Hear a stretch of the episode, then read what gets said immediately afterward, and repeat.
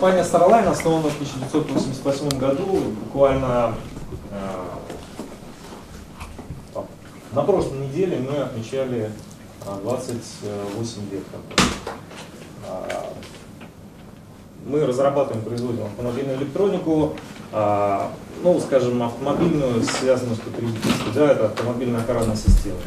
В компании 500 сотрудников, 250 а, из них это инженерный персонал. В отделе разработки в моем порядка 40 человек, в отделе, который занимается мобильными приложениями, телематическими сервисами, около 25 человек. Вот это отдел штат разработчиков.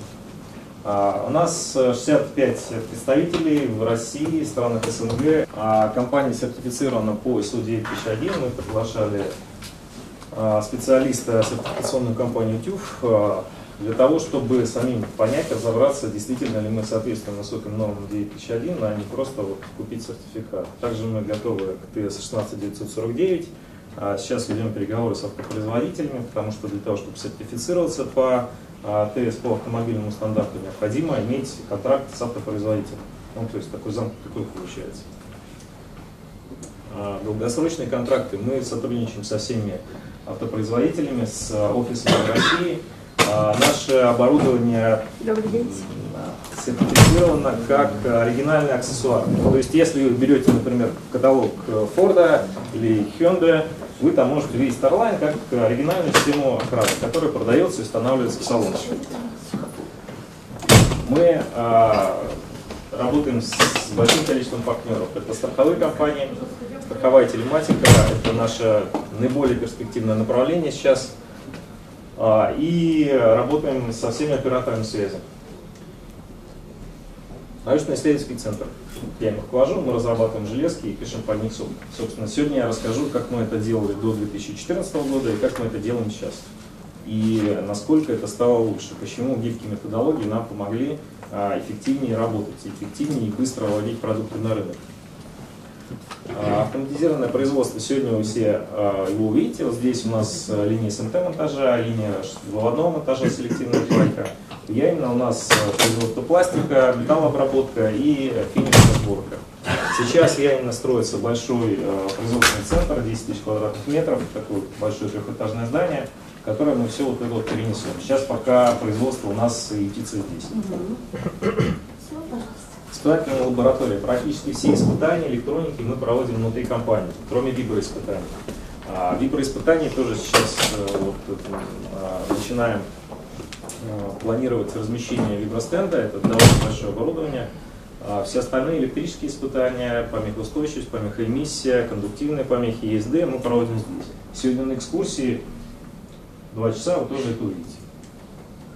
Дата-центр. Мы а, много времени, много ресурсов тратим на а, разработку телематических сервисов. И дата-центр у нас э, действительно здесь расположен. Сейчас к нему подключено 406 тысяч автомобилей. Мы, ну, наверное, наиболее крупный поставщик телематических услуг для конечных пользователей, для частных клиентов. Сейчас мы также работаем над коммерческим мониторингом. Ну, про 65 представителей я уже сказал. Это вот у меня все по поводу компании, просто чтобы вы знали, куда вы пришли. Ну, наверное, раз вы записались на семинар, уже посмотрели в интернете, и, ну, вот, и, и вот вы здесь. Мы, конечно, ожидали чуть поменьше народу, но, видимо, тема интересная. По поводу плана. Рассказывать я буду про гибкие методологии. Уверен, что большая часть людей из вас знает, что это такое, ну или хотя бы краем уха слышала.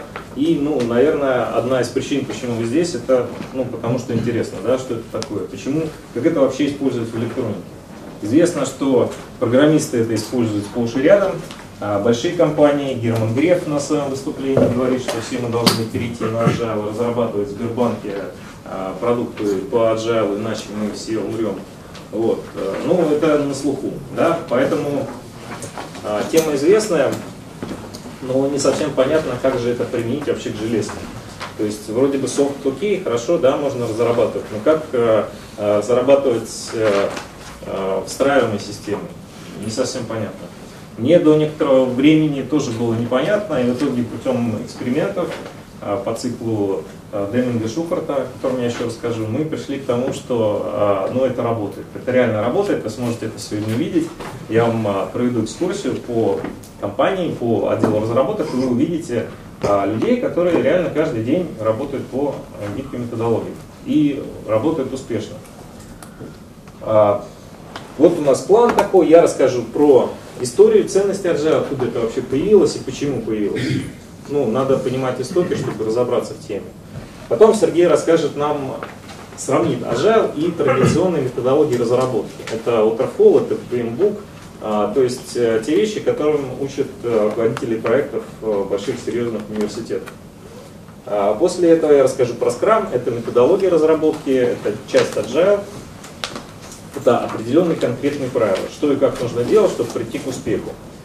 А, может быть. Вот. Потом у нас будет кофе потом я расскажу о том, как, как образовывать команду. Это важный момент, потому что agile весь построен на командной работе. Нельзя быть одному человеку, сидеть там, припаять, написать прошивку и считать, что ты работаешь по agile. Agile это команде. И поэтому я расскажу о том, как организовывать команды, о том, о том, что такое командная динамика, как команда взаимодействует внутри себя и что нужно сделать, чтобы команду, а, хорошую команду построить. А потом я расскажу про внедрение Agile. То есть вот вы э, вышли отсюда, вам стало интересно, вы решили попробовать. А что нужно сделать, чтобы у себя в компании, у себя в отделе э, внедрить э, какую-то часть гибких методологий разработки? Я расскажу, как это сделать. Ну все, потом обед экскурсия. Мы делим вас на три группы. Одна группа идет на обед, вторая на производство, третья в разработку. И потом они, значит, меняются. После этого вы уезжаете на экскурсию Янина, там смотрите лучшее, я считаю, на данный момент в России а, производство пластиковых изделий. И возвращайтесь обратно. В 18.30 вы будете здесь, и все, кто уезжает на Сапсане там, или вечером до этого, Московского вокзала, здесь полчаса на метро. Так что все сегодня успеем. Ну, давайте, значит, про историю ценности Agile. Это вообще вот знаком с Agile? Слышал про такое? Вот смотрите, как, как приятно, когда все слышали. Я вот э, в 2005 году у э, программистов на одном из семинаров спрашивал, а кто программирует на C для микроконтроллера. Вообще там два человека руки подняли, потому что тогда люди писали на ассемблере.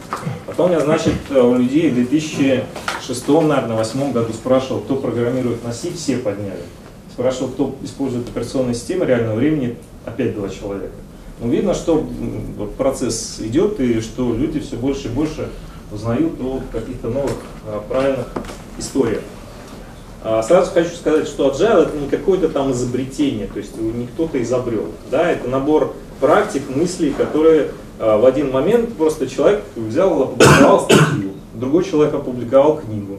А, то есть это, ну, в этом нет ничего такого сверхъестественного. И это, если подумать, обычные а, хорошие решения о том, как управлять процессами. Вот. И еще один момент важный. А, то, что я вот вам сейчас рассказываю, это не является какой-то серебряной пулей там, или таблеткой от всех проблем. Да? То есть э, э, agile не означает, что если он у вас есть, у вас все будет хорошо.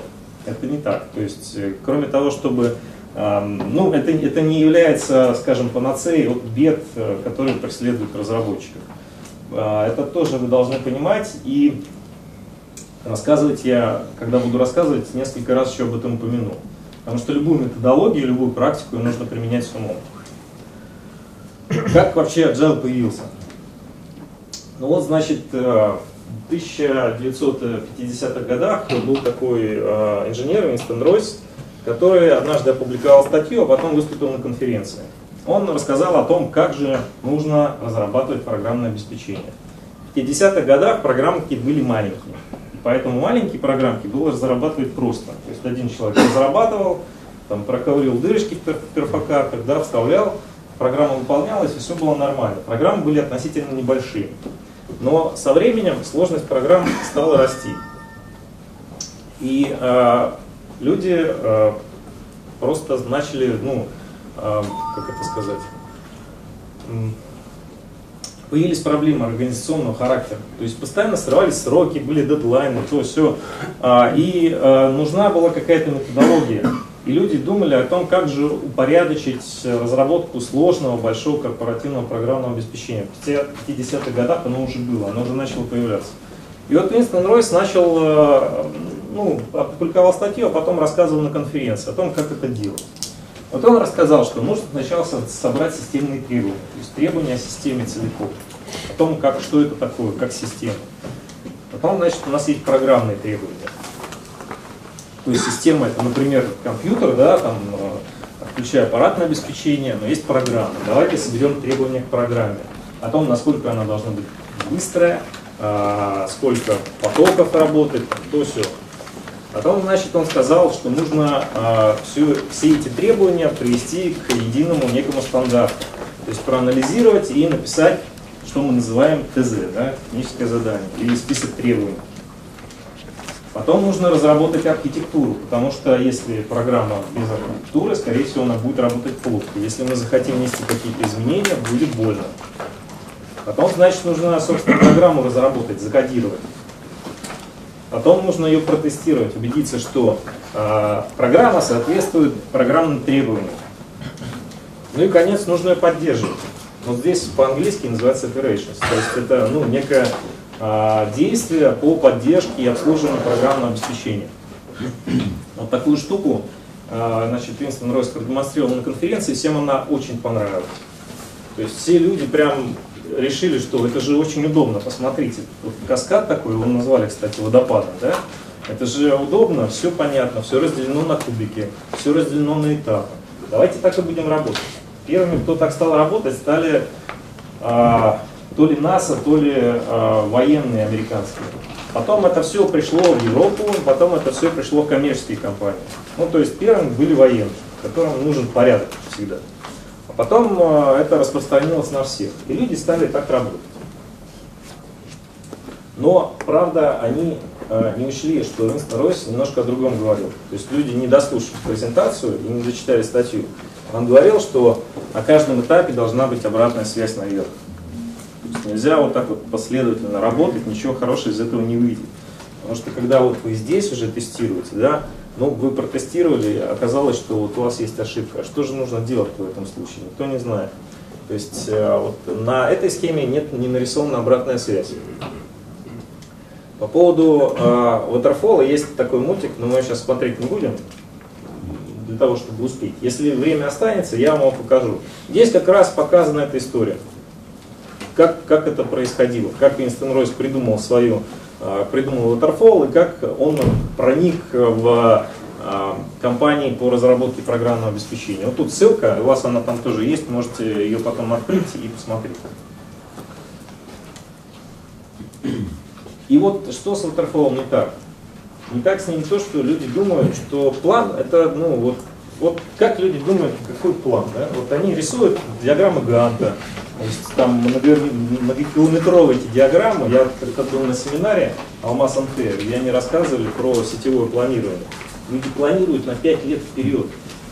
На 5 лет, понимаете? То есть, ну там, ну понятно, они военные, для них это можно. Я объясню почему. Потому что им все равно сколько будет стоить нефть, им все равно сколько будет стоить электронные компоненты. Им плевать на эти санкции. Ну, надо. Если людям надо микросхемы, они их найдут, в конце концов. Вот, поэтому они могут себе это позволить. Но на самом деле жизнь, она по-другому всегда работает. И вот как план выглядит э, ну, с точки зрения Вселенной. Да, есть еще такое расхожее выражение, смешить богопланами. Но вот оно так, так и работает. Что когда мы планируем, мы не учитываем какие-то вещи.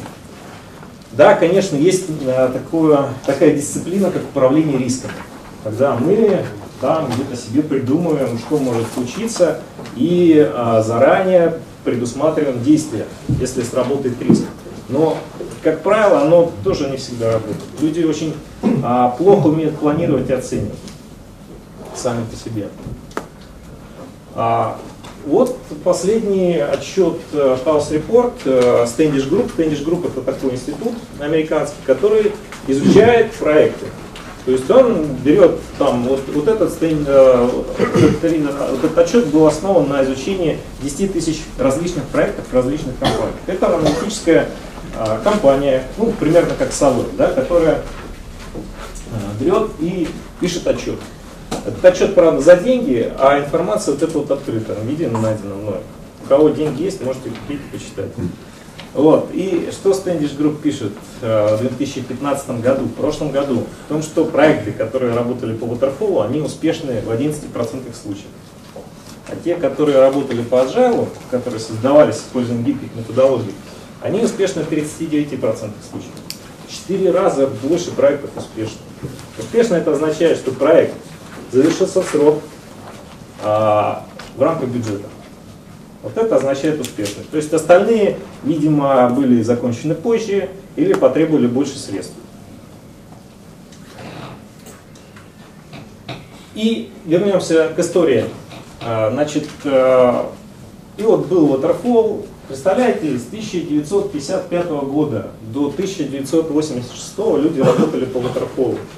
И постоянно у них были срывы сроков, у них были перерасходы бюджета. Об этом хорошо написано в книге, я вам потом там в следующей презентации покажу. А, то есть кошмар. Ну, что там говорить? Вот э, у нас только два года, ну три где-то, уже начался вот этот самый agile, а до этого, да, вот мы планируем, мы рисуем красивые диаграммы, мы пытаемся все предусмотреть, откладываем сроки больше, умножаем на пи, как обычно инженеров да? но что-то не, не сходится не сходится и все. Постоянно сроки срываем, постоянно нужно больше работы сделать для того, чтобы исправить какие-то вещи, о которых мы не знали. Вот мы берем, например, новый акселерометр, а он работает не так. Мы его в СТ отсылаем, тратим время на то, чтобы получить отчет, тратим время на то, чтобы разобраться. Да? Ну, как? Как ты это запланируешь? И вот в 1986 году Хиротака Такиучи и Кюджира Нанака опубликовали в Гарвард Business Review статью The New New Product Development Game. В этой статье они сравнивали работы японских компаний и американских компаний. И японских, таких как Canon, Fuji, а, Honda, и они пришли к выводу, очень интересному. И оказалось, что в японских компаниях над проектом работают маленькие группки, 6-7 человек. И в результате эта группа, она гораздо более успешна, чем большая команда там, 100 разработчиков американских компаний. Они быстрее заканчивают проекты, они более эффективны, они успевают срок, они не требуют там каких-то средств себе дополнительных. И э, когда начали выяснять, почему, оказалось, что у японских компаний вот этот waterfall, да, он э, не по стадиям, не одна за другой, да, а он накладывает, там стадии накладываются друг на друга. То есть если классические люди работают вот так, там аналитик написал ТЗ, значит, потом программист что-то запрограммировал, потом тестировщик что-то начал тестировать, то у японцев было вот так. У них каждый этап накладывался на предыдущий, каждый следующий накладывался на предыдущий. То есть они еще не закончили писать требования к продукту, а разработчик уже начал работать, разрабатывать систему, ну и так далее. И э, в, этом, э, в этой статье они впервые упомянули такое слово, как скрам. Скрам это такая э, штука, эпизод э, из регби. В регби, когда нужно определить чей мяч, э, есть э, такая, такое упражнение. Да? Две команды становятся друг напротив друга, и какая-то команда должна передавить. А, это командная работа, там каждый человек участвует. Там невозможно сделать э, работу, невозможно выиграть, если ты один и самый сильный. Все равно тебе те 8 человек с той стороны передают. И вот это они назвали скрамом и сказали, что это хорошо. Дальше, в 1992 году, э, Алистер Кёберн, это ведущий разработчик IBM, опубликовал статью о методологии разработки Crystal Clear. Он так ее назвал. Эта методология подразумевала под собой итерационную работу. Работу короткими итерациями, в маленькой группе. В маленькой группе. А, в 95-м Джефф Сазмланд и Кен Швабер опубликовали uh, Scrum Guide. Это руководство по работе команды в uh, методологии Scrum, о которой я попозже расскажу. Это уже вот чистый agile, это был 95 год, хотя начали работать они там то ли с 91 то ли с 93 -го. И, наконец, в 2001 году 17 э, ведущих разработчиков собрались на горнолыжном курорте в Юте и написали Agile манифест. Этот манифест включает в себя 4 ценности и 12 э, правил. И он выражает всю боль разработчиков, да, вот простых ребят, которые разрабатывают продукты, и выражает их мнение о том, как правильно делать. И вот я вам сейчас расскажу, значит, четыре ценности. Это, в принципе, самое главное, что я сегодня рассказываю, а все остальное можете полухо слушать и найти в другом, ну, как бы, в других источниках. Agile манифест, если вдуматься, там каждая фраза несет огромный смысл. Вот первая фраза. Люди взаимодействия важнее процессов и инструментов. Ну, казалось бы, да, понятно. Но не все почему-то так работают. Да? У нас, э, э, ну, не у нас, а вообще, в принципе, в индустрии традиционно инструментам уделяется очень большое внимание. Нам там нужен компилятор получше, мы там, значит, э, Altium используем вместо Пикада, там еще что-то, еще что-то. И э, получается так, что команда, не команда, а компания сосредотачивается на процессах. Нанимаются всякие процессные э, менеджеры, нанимаются, значит, консалтинговые агентства, которые разрабатывают людям процессы. То есть они приходят, пару недель смотрят, как люди работают, а потом пишут там 200-страничный отчет о том, как надо работать. И вообще ну, не, не, не понимая, что на самом деле проблема не в том, что процессы нет, а проблема в том, что нужно взаимодействие между людьми построить. Если люди станут между собой ну, работать, если они поймут, что нужно общаться между собой для того, чтобы закончить проект, то процесс они сами для себя сделают. Следующая ценность. Работающий продукт важнее исчерпывающей документации. Это очень важно. У нас в команде есть э, разработчик один, вот он, когда пришел, он очень сильно, вот у него прям физически ему плохо было от того, что у нас не все описано. То есть он хотел вот каждый программный модуль, ему нужно было большую статью про него написать, как он работает, зачем, для чего. Когда его спрашиваешь, зачем? Он говорит, ну как зачем? Мы же через год забудем. Ну да, ну что? Ну забудем через год. Ну программа поработает. Ну а как, а если модифицировать? Я говорю, ну хорошо модифицировать. У нас есть общее владение кодом. Когда все разработчики, они в курсе, как работает каждая функция. Ну, ну, я думаю, что 7 человек-то не забудет. Вот, и его, значит, ломало, ломало, у него была такая ломка, а буквально там через пару лет он сам просто говорит, да нафиг писать эту документацию. Ну, два года уже проработал человек, он видит успех, он видит результат. То есть есть результат. И результат всегда важнее, чем документация. Сотрудничество, сотрудничество с заказчиком важнее согласования условий контракта. Любой проект делается для кого-то, для того, чтобы пользу принести. Как правило, за эту пользу платит тот, кто продукт заказал, заказчик. Да?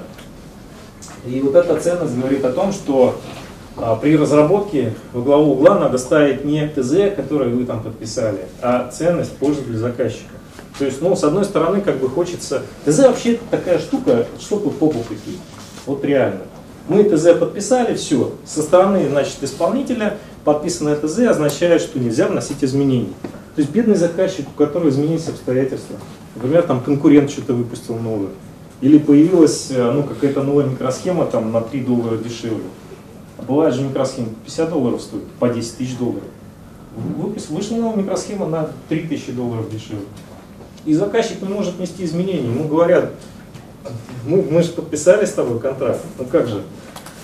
И наоборот, заказчик может потребовать да, подписания контракта, ну, подписания ТЗ, и обязать разработчиков делать ту работу, которую они считают неправильной, ненужной.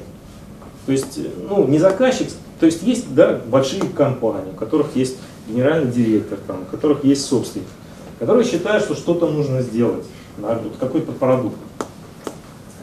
А, но есть э, менеджер наемный, который, которому там все равно, когда этот продукт будет сделан и как. И вот именно он согласует с компанией, подрядчиком техническое задание. И вот это тоже проблема, когда ты пытаешься донести, что лучше давайте сделаем по-другому, давайте другую микросхему используем.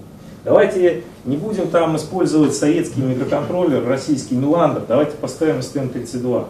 Да, ну потому что дешевле ну и не хуже. В вашем продукте не важно, вы же не в, ком, не в космос запускаете.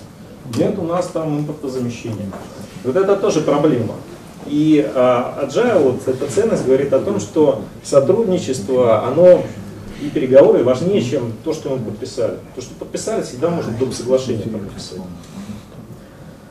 И последнее, готовность к изменениям важнее, важнее следования первоначальному плану. картинку, я надеюсь, вы помните про планы, да? А, никогда не бывает, но я не встречал еще такого плана, чтобы вот сбылся. Я просто их уже коллекционирую, потому что а, есть люди, которые говорят, что план, план, план, надо план, чтобы сделать, чтобы в конце был результат, нужен план. Я начал коллекционировать эпик фейлы тех людей, которые работают по плану, в том числе и у нас в компании.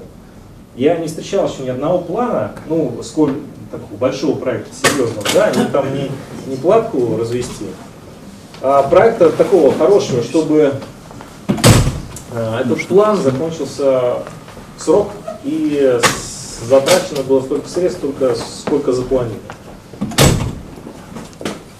Но есть приписка еще. После всех этих четырех ценностей есть очень важное замечание, в котором эти 17 ребят э, написали, не отрицая того, что справа. Да, справа мы все-таки больше ценим то, что слева. Есть они не говорят о том, что нужно первоначальный план зачеркнуть полностью, да, и только работать на них изменения. Или, например, э, не ценить условия контракта. Это важно. Но они говорят о том, что они больше ценят то, что слева, то, что сверху в данном случае. Вот это четыре ценности. Есть еще 12 а, э, правил, которые вы сами можете почитать. Agile манифест, если ввести в гугле, сразу найдете. И вот сейчас я вам расскажу, э, на чем вообще построен Agile, какие есть э, основные понятия, о чем эти люди говорят. Вот когда мы делаем автомобиль кому-то, что является ценностью для человека, который автомобиль получает? А точнее, совершенно верно, совершенно верно, быстро добраться. Для него не сам автомобиль, ему не нужен автомобиль. Но есть, конечно, коллекционеры, да, они собирают там Феррари, Porsche, ну, ставят в гараж. Но она, для обычного человека, для большинства, для группы А 90% важно переместиться из одной точки в другую с достаточным комфортом. Так вот, как можно делать, здесь нарисовано, да, и что мы видим? Вот если мы будем делать последовательно, то есть автомобиль у нас получится на последнем этапе, то заказчик будет недоволен. Ну, естественно, он же будет ждать своего автомобиля. Ну, представьте, что вот это год, да? Вот это год. Вот это как рекомендуется делать по Agile. Регулярно поставлять ценность. Сначала что мы дали? Заказчику скей. Ну, он не особо доволен. Понятно, да? Он может перемещаться на нем, допустим, там из э, стоящего положения в лежачее первоначально, да? Но потом как-то, может, поедет. Потом мы, значит, ручку приделали, сделали самокат. А он велосипед. Ну, уже лучше, уже легче заказчику. Велосипед вообще такая штука, можно перемещаться в городе, как на автомобиле. Потом мы ему дали мотоцикл. Ну, вообще отлично. И в конце концов автомобиль. Ну, вы понимаете, да, что заказчик вот здесь будет гораздо веселее. И опять же может случиться удивительное. Вот здесь заказчик может вам сказать, ребята, все нормально, мне достаточно мотоцикла. Спасибо, вы сделали, ну, все хорошо. Все, вы дальше не будете работать. А том, что мы с вами разрабатываем 45% а, функций устройств и программ в никуда, я еще расскажу. Цикл Деминга Шухарта. Деминг и Шухарт вообще такие великие люди, которые а, построили теорию качества. 50-х, 30-х, 50-х годах прошлого века. Шухарт, э, ну, карта Шухарта, может быть, кто не знает, даже в гости они есть. А Деминг, э, Уильям Деминг, это а, инженер, которого пригласили в Японию после а, Второй мировой войны развивать японское производство. Ну, Америка, понятное дело, подмяла Японию под себя и решила, что было бы неплохо сделать там небольшую колонию и производство. И Деминг туда поехал и начал читать лекции, в том числе, например, э, владельцу Toyota. Да, откуда вот DAO Toyota, откуда у Toyota такое производство и такие процессы. Во многом благодаря Демингу, который рассказал в том числе вот об этом цикле. Сначала его придумал Шухарт, а Деминг развил. Этот цикл можно его назвать циклом научного эксперимента. Это итеративная разработка. То есть сначала вот у нас есть план Не работает на телевизоре. Ну ладно. А, есть план. Представьте, что нам нужно там, не знаю, поставить какой-то эксперимент. Да, мы сначала его планируем, потом мы его выполняем смешиваем две жидкости в сосуде.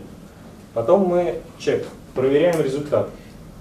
И после этого, после того, как мы проверили, мы вносим какие-то изменения, мы выполняем какие-то действия. И так по кругу, пока мы не достигнем нужного результата. Вот это цикл постоянного улучшения. И благодаря как раз постоянному улучшению Toyota сейчас, начиная там, с 70-х, с 80-х годов, а, лучшие, самые эффективные автопроизводители в. Именно благодаря тому, что они постоянно улучшаются. И постоянный цикл постоянного улучшения это один из столпов Agile. Шукари. Это э, вообще это концепция э, развития в японских единоборствах. Означает это следующее. Это три иероглифа, да, которые э, обозначают степень владения мастерством. Шу – это нулевая степень владения мастерством, когда ты должен абсолютно точно следовать правилам. Вот как тебе сэмпай показал ударить, да, так ты и должен сделать. Ни на, секунду, ни, ни на долю градуса не отклоняться. Постоянно бить в одно и то же место. Бить, бить, бить. Тупо, банально следуя указаниям. Это следует правилу, это шум. Ха, нарушая правила. Когда ты уже достаточно опытен, когда ты уже освоил основные движения, ты можешь что-то менять, что-то модифицировать и смотреть, как оно будет работать. То есть ты можешь ударить чуть пониже, чуть повыше, да, и посмотреть, ну, насколько противнику будет от этого хуже. Ири это будет правилом, когда ты достиг совершенства, и когда ты можешь сам придумать правила, сам создавать свои э, школы, сам создавать свои методики и э, так далее. Это все, естественно, можно применить не только к единоборствам, да, но и к производству, к обучению, к чему угодно. Ну, то есть вот так вот мы обучаемся, например, езде на автомобиле. То же самое. Шу, когда вот ты из автошколы вышел, ты садишься и, короче, глаза хочется закрыть. Но ты должен точно следовать правилам, должен следовать тем указаниям, которые тебе дал инструктор. Ха это когда ты уже такой, ну, когда ты, короче, в первую аварию попал. Расслабился, зазевался, и вот тут тебе уехали. А ри, когда ты уже не осознаешь, ну, ты уже а, владеешь а, мастерством неосознанно. И ты можешь, ну, что-то там уже на дороге или. К любому действию человека вот этот процесс можно наложить. А здесь он приведен для того, чтобы а, вам сказать, осваивать agile нужно именно вот так. То есть сначала следует правилам. Ну, в частности, Scrum это методология, которую я позже расскажу. Нужно сначала следовать правилу, ничего не выдумывать. Почему? Потому что ну, многие люди уже освоили на себе, они наловили этих ошибок, они развились, они улучшились и написали, как правильно делать. Поэтому нужно делать так, как э, написано в учебниках. А потом уже можно нарушать правила, вносить какие-то свои вещи. И в конце концов, вы, может быть, к своей собственной методологии придете, а, как многие компании делают. Т-образные специалисты. В английской литературе их называют T-shape, то есть ну, Т-образный. Да? Это о том, а, каким должен быть человек в команде. А, человек в команде, которая работает по гибким методологиям.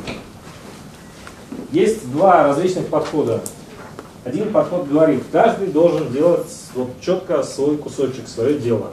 Синхотехник должен значит, схему разводить, а, значит, трассировщик должен плату трассировать, инженер-испытатель должен плату испытывать, значит, конструктор должен все это вставлять в корпус и так далее. Да? А, но есть другое, другая идея в том, что у человека должна быть какая-то основная специальность, и должен быть, э, должны быть знания в смежных областях. Вот эта длинная палочка, это как раз ну, такой колодец да, знаний. Например, я очень хорошо владею схемотехникой. И я неплохо владею смежными областями. Конструктор, как, конструкторская работа, знаю SolidWorks, знаю, там, как плату развести, знаю, как отрасировать высокочастотные сигналы, знаю, может быть, даже там, радио, как антенку нарисовать. Вот именно такие люди очень эффективно работают в командах. Именно таких э, людей вот я вам советую искать в командах. Потому что часто слышишь на всяких форумах там и прочих, что вот люди выкладывают вакансию и пишут, значит, нужен э, человек, который будет платы разрабатывать, там, схемы рисовать, испытывать, паять, то все. А ему пишут, ха-ха-ха, да вам тут нужен целый отдел. Нет, есть такие люди. Можно найти человека, который будет делать ну, что-то очень хорошо, а все остальное, скажем, неплохо. Он сможет заменить, например, человека, который в отпуск ушел. Ну, срочно нужно, например, плату доделать, отдать заказ там в резоник, там, не знаю куда. И что делать, если человек ушел, трассировщик? Все, повеситься, что ли? Нет, взять и сделать. Вот э, Т-образные специалисты, я вам советую таких искать. Это, конечно, очень сложно, потому что люди, они ну, сами по себе очень любят э, как бы углубляться в, в одном направлении. Но вот если таких найдете, будет очень здорово. Agile мышление это, пожалуй, самое сложное для объяснения. Но идея в том, что вы не заставите людей работать, ну, не заставите их э, а, следовать вот тем ценностям, которые я четыре ценности привел. Для того, чтобы они им следовали, они должны мыслить так же. То есть они должны понимать, что они работу делают для заказчика. Они какую-то пользу приносят людям. А зачастую инженер думает, что главная его задача это ТЗ выполнить. Это подмена понятий. Потому что выполнить ТЗ это не значит пользу принести. А наша цель с вами приносить пользу людям, которые нам деньги платят но вообще по обществу там, в целом, если уже глобально мыслить. Так вот, э, смысл в том, что э, нельзя человека заставить. Вы не можете сейчас завтра там, прийти в своей команды и сказать, слушай, все, у нас завтра agile. Мы приносим, значит, пользу заказчику. Человек так посмотрит и скажет, ну ладно, хорошо. И дальше будет, э, ну, а когда вы к нему придете, скажешь, скажете, а что ж ты, ну, что ты не сделал? А я все по ТЗ. И все.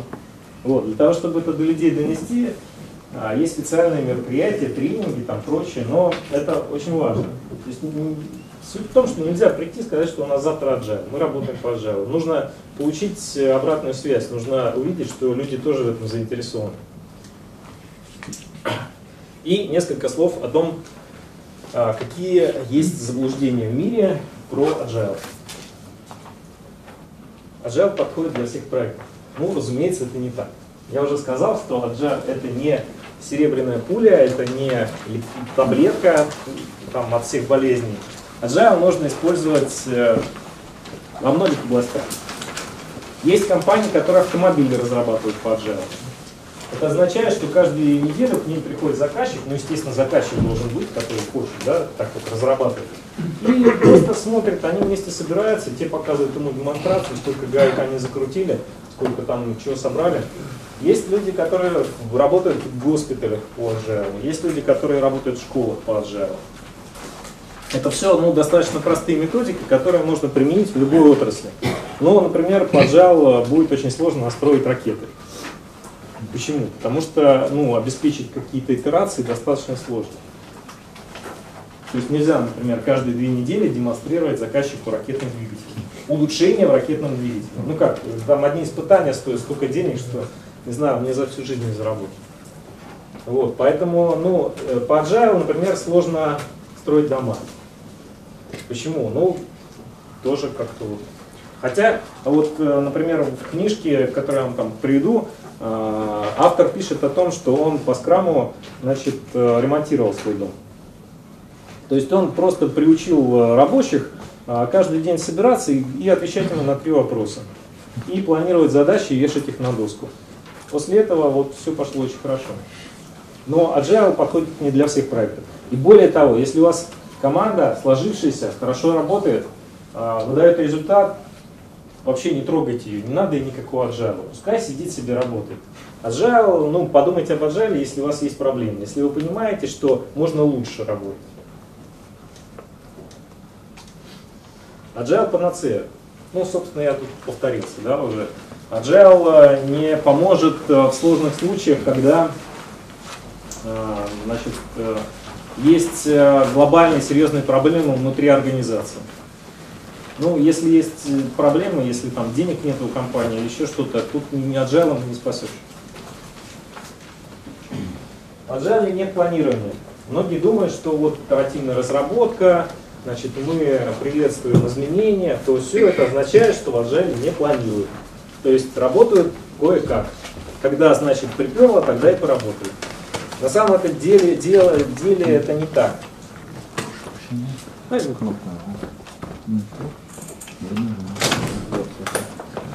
На самом деле это не так. В Agile очень много уровней планирования, начиная планирование проекта целиком. У вас вот в раздаточных материалах есть презентация. Я боюсь, мы ее не успеем, но постараемся. Значит, по поводу планирования. А в Agile есть планирование итераций. То есть перед каждой итерацией двухнедельной команда собирается и бывает по 5 часов планирует, что они будут делать эти две недели. В Agile есть ежедневное планирование. В Agile очень много планирования, есть дорожные карты, которых там тоже я постараюсь успеть рассказать. То есть э, планирование это как раз э, про Agile. И в Agile не дисциплина. Ну, думают, что это вот Agile это такое для стартапов, которых там два человека, и еще один приходящий. И, значит, они, попивая смузи, мутят agile какой-то и получают инвестиции от инвестиционных фондов, и потом вот э, что-то, может быть, сделают, может быть, и нет. Это тоже не так. Я вот э, расскажу историю, очень сильно был удивлен, когда пришел на первый тренинг по agile, то, собственно, с чего все у нас в компании началось. И первым делом, что сделал тренер? Он вместе с командой, вот, с которой мы обучались, он э, написал соглашение о том, как мы будем, что мы будем делать. В котором было написано, что одновременно говорит только один человек, что мы уважаем а, говорящего, то есть не перебиваем, что мы не пользуемся мобильными телефонами компьютерами. То есть дисциплина в Agile достаточно строгая. И, э, собственно, я ее тоже поддерживаю. Вот у нас, например, если ты опоздал на встречу, ты должен всем, кто на встрече, там, банан принести или мороженое. Каждый. Я вас уверяю, после двух инцидентов ни одного опоздания. Вот Александр не даст соврать. Да, да, да. Постоянно я мороженое, но от разных людей, которые опаздывают. Поджаловали.